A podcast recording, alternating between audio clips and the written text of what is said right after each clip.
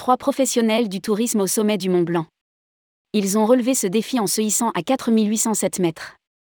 Gravir le Mont Blanc, ils l'ont fait.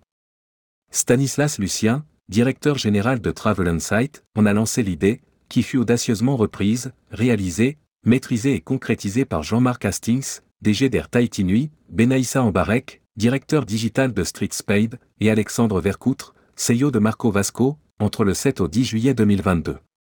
Rédigé par Jean-Louis Roux le lundi 13 février 2023.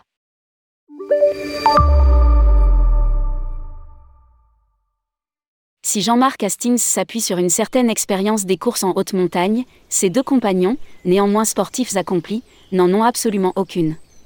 Une initiation à la pratique de la glace et de la roche a donc été dispensée par les guides au groupe, et particulièrement à ces deux novices.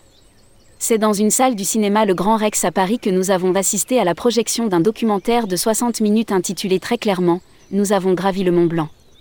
Un récit qui permet de vivre cet authentique exploit bâti sur l'audace, la volonté de se dépasser et de sortir de sa zone de confort, de se connaître et de gérer le danger comme ce fameux et redouté passage du goûter.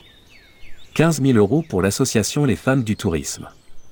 L'ascension nécessite la technique ad hoc mais aussi une grande force physique et mentale, la confiance en soi et en l'autre, le recours à la sécurité, la solidarité apportée par la cordée et l'esprit d'équipe. Frédéric Julien, guide de haute montagne, a tracé la voie et emmené nos trois héros jusqu'au sommet. Alexandre Vercoutre le dit. Cela aurait été impossible et irréalisable sans notre guide Frédéric. Et Jean-Marc Hastings souligne, sans lui nous ne serions jamais arrivés en haut.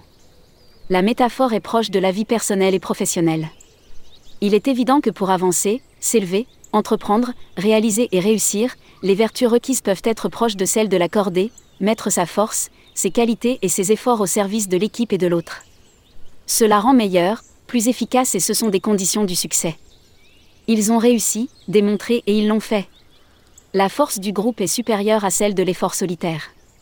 Une cagnotte a été rassemblée à la suite de cet exploit et un chèque de 15 000 euros remis à l'issue de la projection à l'association Les Femmes du Tourisme. Une suite sera donnée à cet événement par la création de l'association Ascension destinée à relever d'autres défis, à rassembler et à soutenir d'autres initiatives associatives.